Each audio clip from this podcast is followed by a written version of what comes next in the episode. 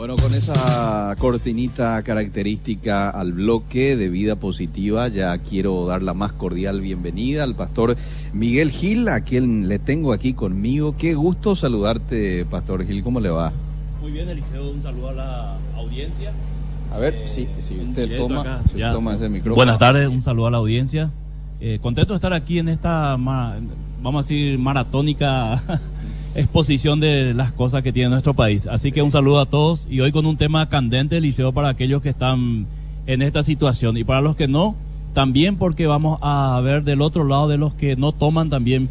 Este, ¿Cómo deberíamos mirar a los cristianos que toman o consumen bebida alcohólica? Probablemente sea un tema que tenga varias posturas, pastor, ¿verdad? Este puede ser hasta un tema polémico, porque habrá gente que diga, no, pero no está nada de mal, la Biblia no lo condena, y otros que quizás sean tajantes con relación a esto y digan, no, como un cristiano, como un siervo de Dios, ¿verdad? Así es que hoy vamos a hablar de manera este, objetiva, de manera bíblica, como es característica a vida positiva. Ya estamos en Facebook Live, así es que saludamos a nuestros amigos que también se están conectando a través de este medio. Ustedes pueden escribirnos a través del WhatsApp si es que tienen alguna pregunta, algún aporte, algún punto de vista que dar, este, entonces lo pueden hacer a través del 72 201 400. Soy cristiano y me gusta tomar. A ver cómo empezamos este tema, pastor. Y parece que es una contradicción, querido Eliseo, porque al decir soy cristiano y me gusta tomar, parece que se está contraponiendo la frase, ¿verdad? Porque lo primero que una persona piensa de un cristiano es, este verdaderamente, en cuanto a vicios, no tiene ninguno, ¿verdad? No debería tener. Y en cuanto a tomar, que en nuestro país es algo muy fuerte, eh, menos todavía. Pero la pregunta eh, nos lleva un poco a decirnos, ¿existen cristianos que toman o consumen bebida alcohólica? La respuesta es sí, querido Eliseo. No podemos negar, ¿verdad? Claro. Y aquellas personas que están escuchando la radio o mirando por el Facebook y son cristianos y consumen bebida alcohólica normalmente, eh, saben que es así. Ahora, para aquellos que no consumen o dejaron de consumir, parece que es chocante el tema, pero voy a tratar de desarrollarlo de la manera más eh, clara posible y desde el punto de vista bíblico, como siempre, para dejar a un lado este, la situación de los que toman y por otro lado de los que no toman. A ver, ¿cuál debe ser mi reacción cuando veo a alguien tomando y cuál debería ser mi reacción cuando alguien me ve tomando? Entonces, eh, la pregunta es, ¿está bien o está mal tomar bebida alcohólica? ¿verdad? Y es una pregunta no tan fácil de responder, Liceo. Eh, la respuesta más apropiada sería depende. Depende quién lo está mirando para decir esto está mal o está bien. Porque lo que para mí está mal, para la otra persona puede estar bien. Cierto. ¿verdad? Por ejemplo, para mí está mal que un motociclista ande en moto sin casco. Ajá. Pero quizás para él no. Claro. Entonces ya son puntos de vista. Entonces, depende qué es tomar, para qué tomar, por qué tomar, qué pasa al tomar, qué estoy tomando, dónde estoy tomando, etcétera. Todo esto tiene que ver para poder responder a esa pregunta y poder decir, bueno, si un cristiano está consumiendo bebida alcohólica, ¿cuáles son, vamos a decir, la- la- las cosas que avalan lo que él está haciendo y qué cosas realmente no lo avalan bíblicamente hablando? Entonces, normalmente un vicio, Liceo, tiene una connotación perjudicial. Cuando decimos vicio, eso ya tiene una connotación eh, perjudicial, ya sea el- la, la televisión, el celular, eh, Claro. el juego o la Ya lo pornografía. relacionamos con algo dañino, Claro, ¿verdad? entonces cuando, cuando arrancamos por esa, por esa palabra un vicio, Sí. cualquiera que tome bebida alcohólica va a caer en esa, vamos a decir, en ese campo de lo perjudicial. Pero tenemos que desglosar más, querido Liceo, para entender que tomar bebida alcohólica está en el cuadro de lo malo culturalmente en nuestro país. O sea, cualquiera persona, cualquier persona, perdón, que está, que está consumiendo bebida alcohólica, automáticamente ya se le tiene en una, en una visión Mm. o en un preconcepto, Sí. este es un borracho. Ajá. ¿Verdad? Ajá. Por más que esté tomando una latita de cerveza o una copita de vino, Ajá. este es un borracho. Sí. O sea, la primera impresión es esa. Entonces, para arrancar, tenemos que decir que eh, tenemos que ser conscientes que la sociedad culturalmente ve como algo malo consumir bebida alcohólica. Por ejemplo, antes, hace 20, 30 años atrás, una mamá le decía a su hijo, no te vayas en ese lugar porque ahí se toma, Mm. ¿verdad? Cierto. Entonces, hoy parece que esto no ha cambiado mucho. O sea, vos ves un grupo de jóvenes tomando y están 10, una latita de cerveza cada uno, eh, hay 10 latitas de cerveza ahí. Entonces, la, la primera impresión es, ahí hay un grupo de jóvenes chupando. Sí.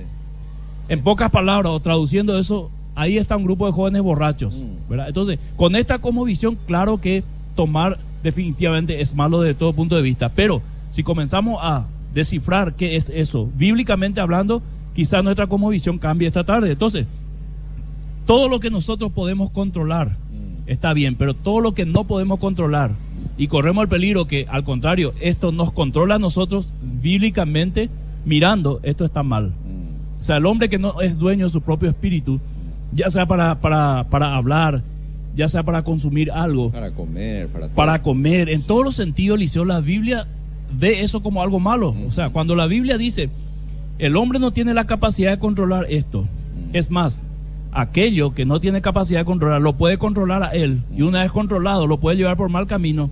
Esto es peligroso para la Biblia y advierte. Entonces también tengamos en cuenta estas dos cosas para seguir eh, nuestro tema. Entonces la pregunta general que esta tarde tenemos que hacernos es, ¿por qué tomo? Hmm.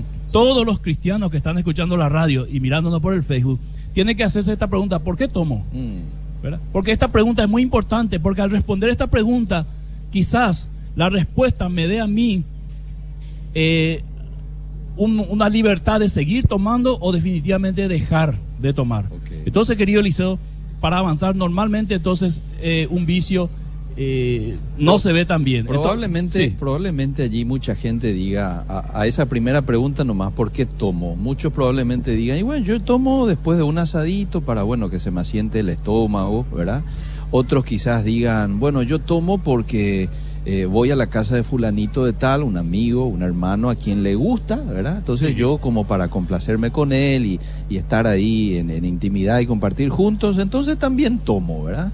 Eh, otros dirán, y porque me encanta, me fascina, me gusta, ¿verdad? Entonces, bueno, en torno a, a la respuesta que yo dé a esta pregunta, esto me tiene que llevar a una Claro, reflexión. la respuesta es muy importante. Algunas respuestas más comunes son, Eliseo, para relajarme. Hmm, Si esa respuesta eh, es, es así, entonces algo está ocupando el lugar de Dios o la presencia de Dios con su verdadera paz que el mundo no te puede dar, que te Ah. puede relajar.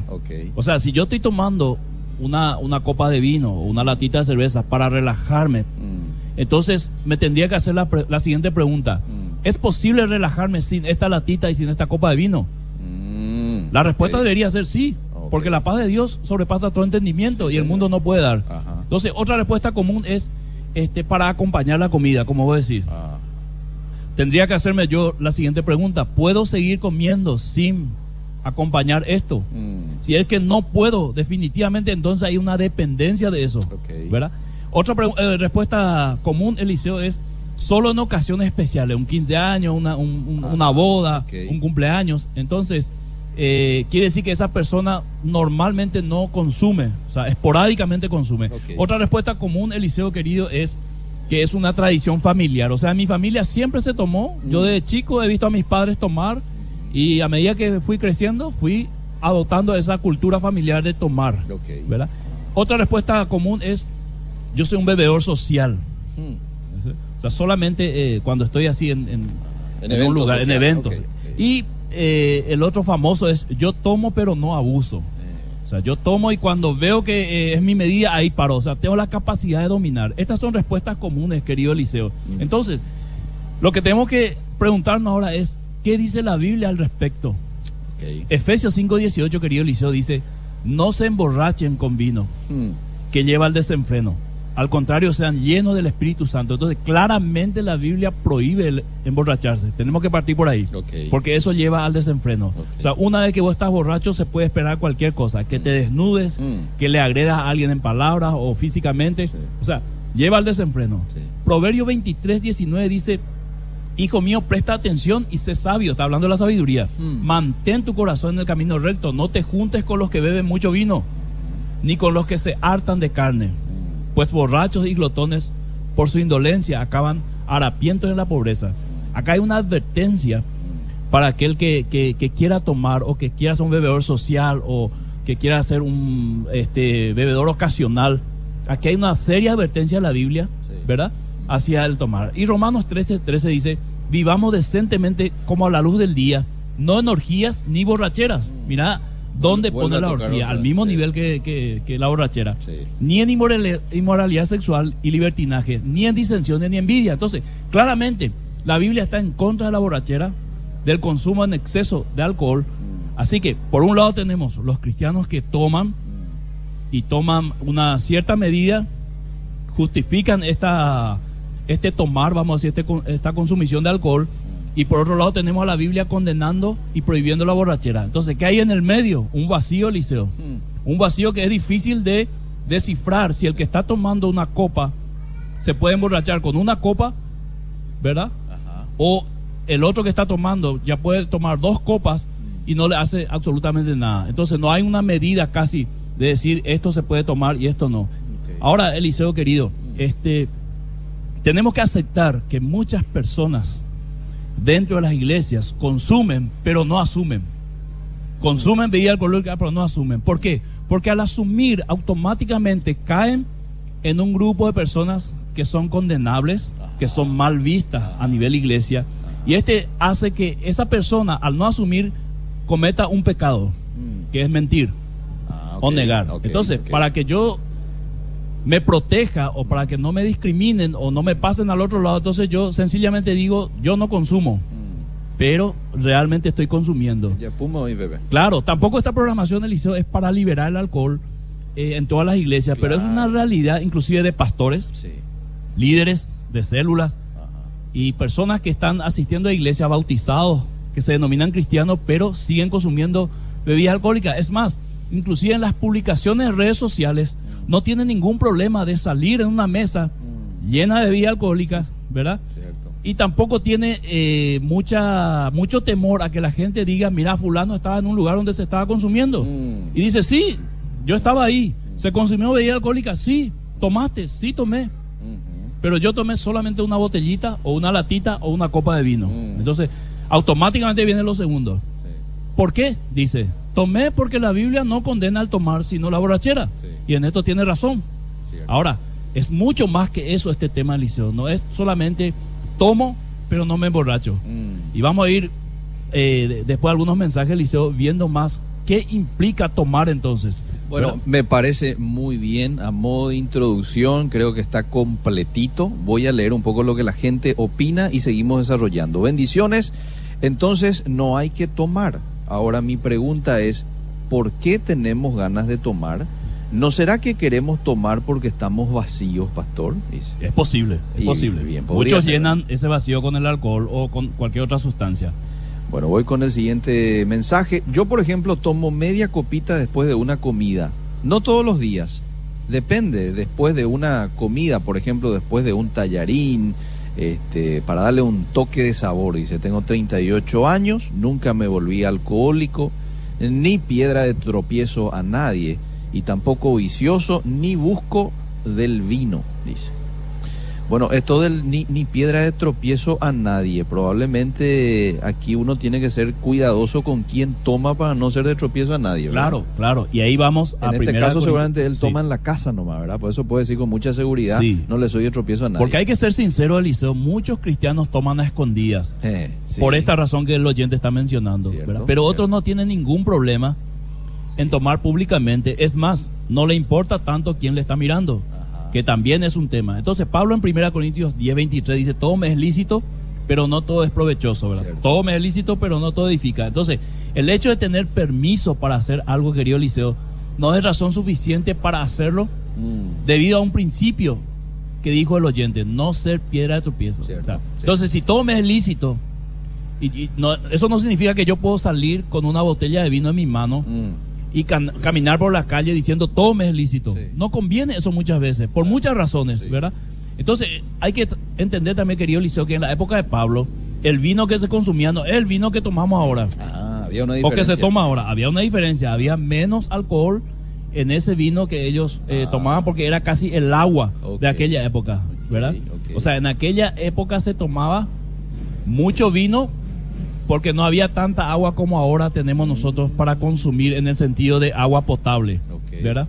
Pero ahora los muchachos toman vino como agua, ¿verdad? Que es otra cosa. Sí. Entonces, eh, Pablo en aquella época tenía varias controversias en la iglesia. Uno de ellos era la idolatría. Mm, otro era el tema de guardar el día de reposo.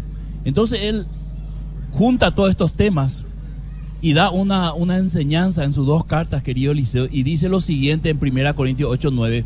Sin embargo, tengan cuidado de que su libertad no se convierta en motivo de tropiezo para los débiles. O sea, si vos tenés la libertad de tomar bebida alcohólica, cuida que esa libertad no le tropiece a alguien.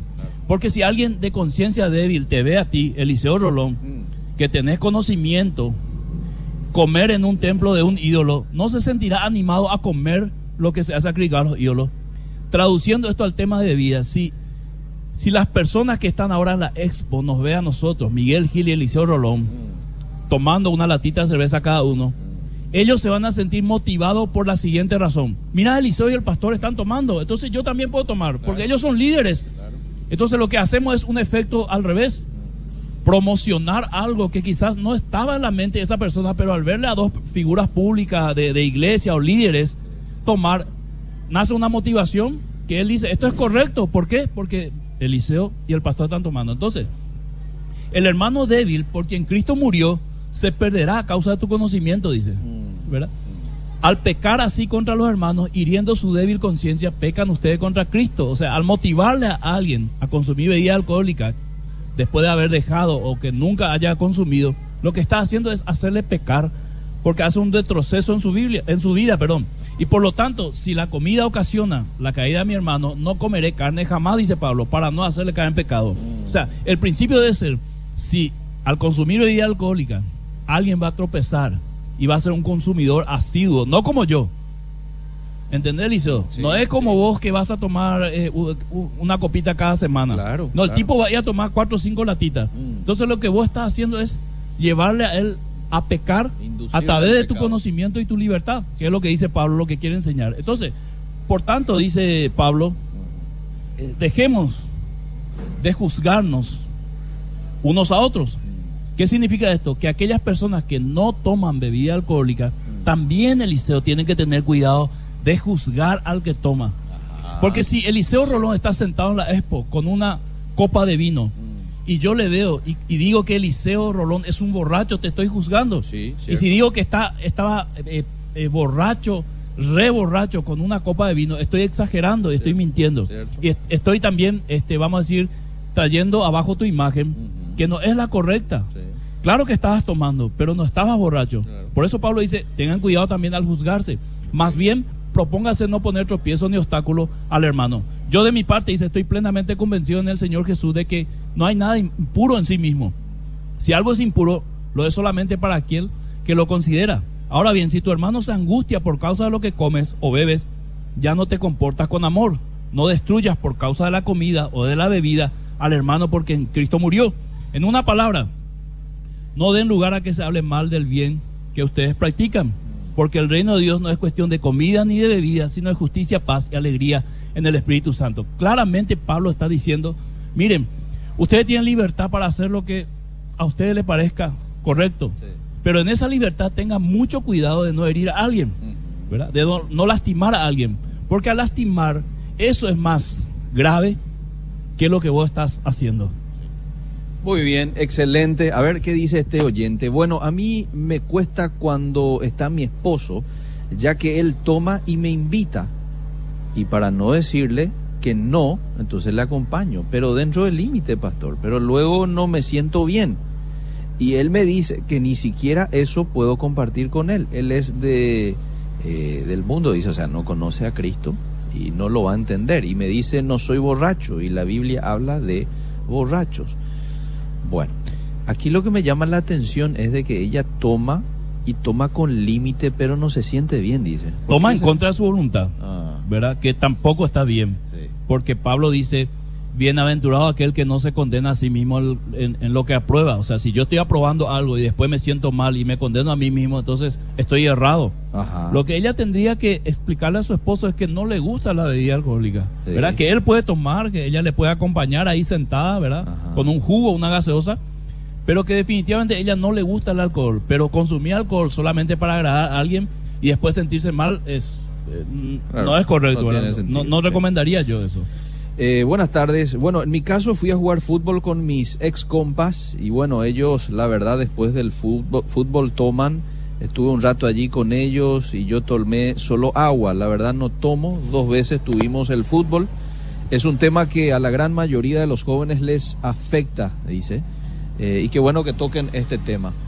Bueno, eh, a ver, pedimos su comprensión de que estamos con musiquita ahí de fondo. La gente sabrá, estamos en la expo, ¿verdad? Y no podemos a veces hacer este callar los ruidos que tenemos a los alrededores.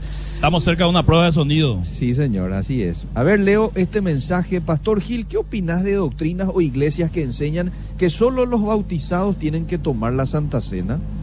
Eh, es una cuestión que podemos tratar en otro tema. Sí, vamos a tocar. Eliseo, pero pero eh, no es tan así.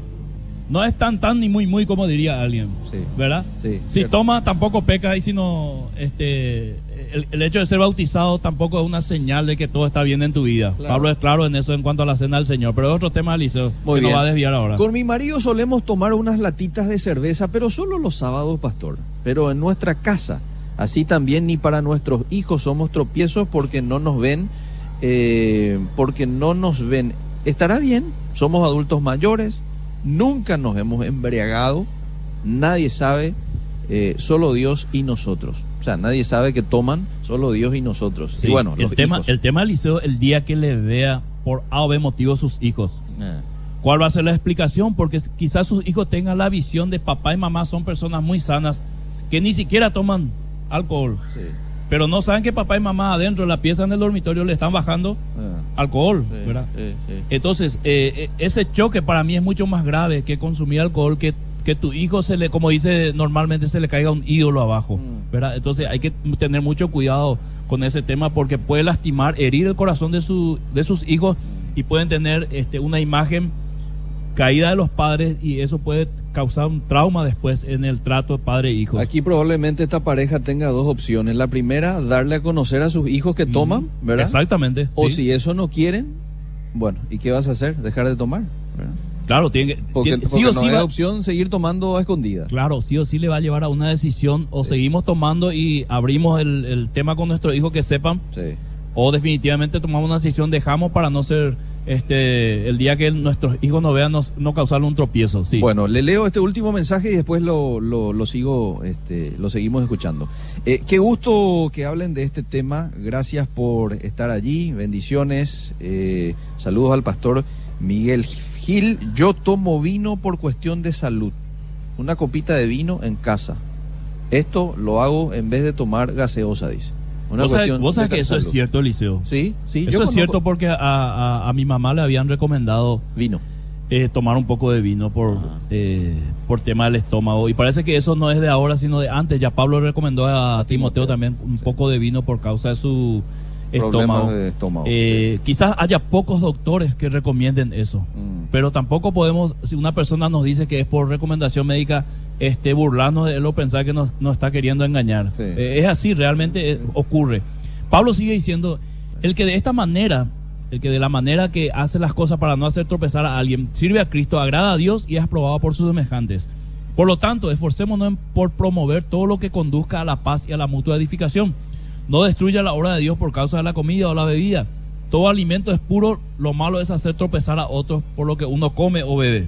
Más vale no comer carne ni beber vino, ni hacer nada que haga caer a tu hermano. Este es el principio fundamental por el cual nosotros tenemos que caminar. Veo en la Expo eh, varios caminos del liceo. Sí. Pero entre estos varios caminos hay un camino central. ¿verdad?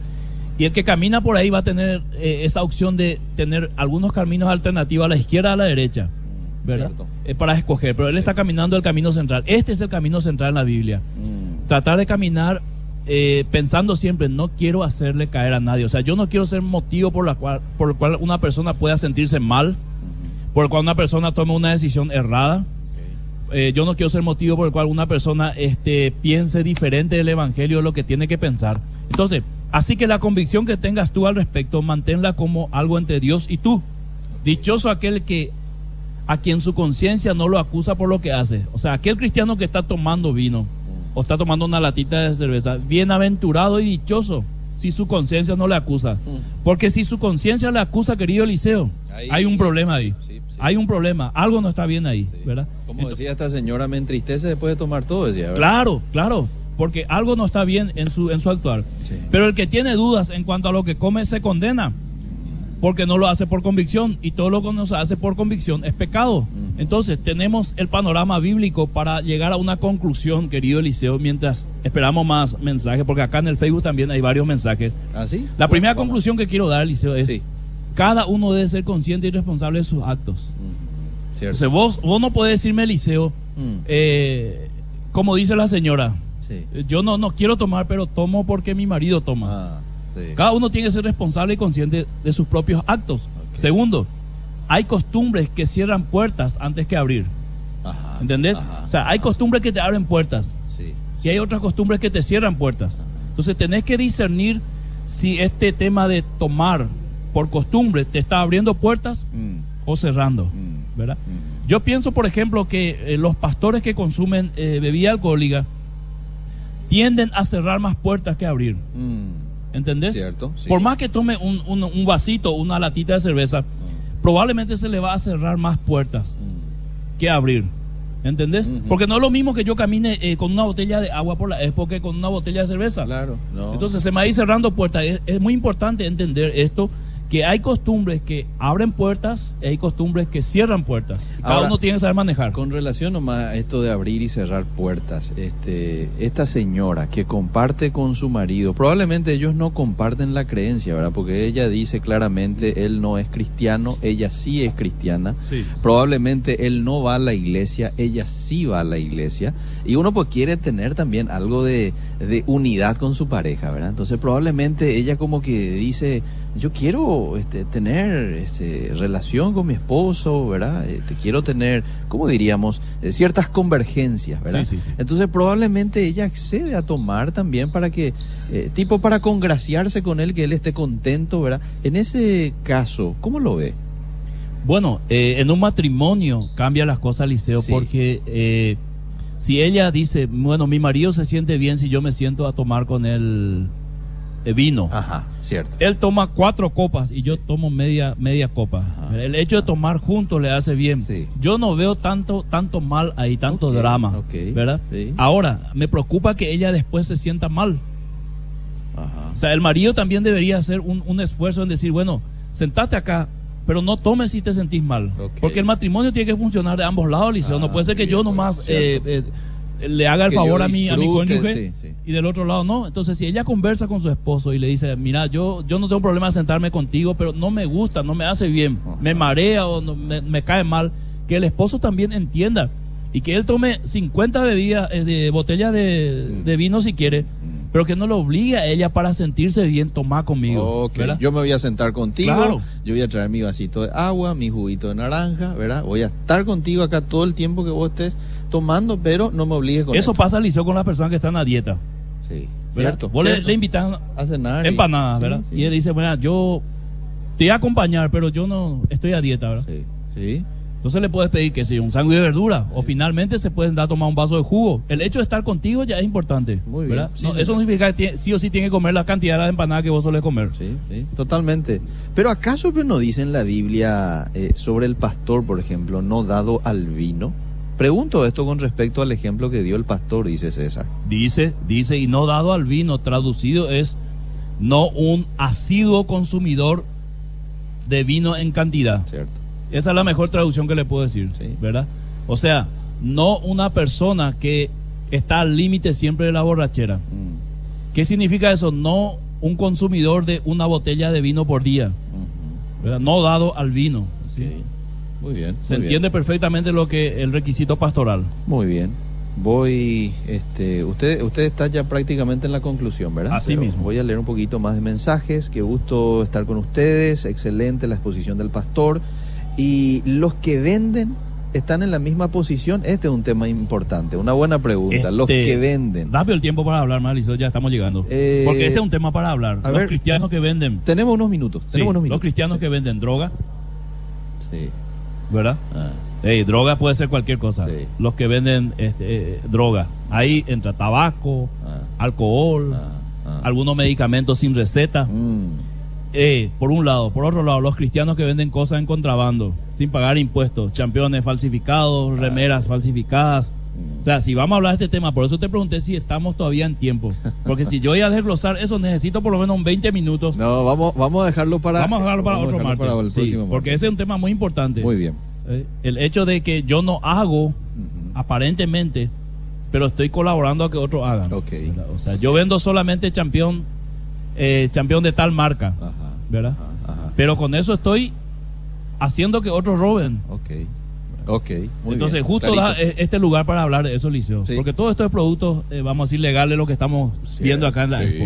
Y los productos aquí Claro. de Record Electric, todos son. Entonces, si, si yo estoy acá en Record Electric y comienzo a vender costa, eh, máquina de cortar césped, pero que no, no pagó sus impuestos, lo que estoy haciendo es que Record Electric pierda. Claro. Porque yo vendo más barato, Sí. sin pagar impuestos, y lógicamente la competencia es desleal. Sí, totalmente, totalmente. Claro, eh, Bueno, tercera conclusión, Liceo. Sí. Eh, hay costumbres que restan autoridad en ciertas áreas. Mm, Y yo pienso que eh, al consumir bebida alcohólica, en alguna área de autoridad te va a restar. Por ejemplo, con los hijos. Entonces, si vos consumís bebida alcohólica, aunque sea una latita o media copita, no le puedes decir a tu hijo, hijo, nunca consumas bebida alcohólica. mm. Porque te resta autoridad. Cuarto, la Biblia condena la borrachera.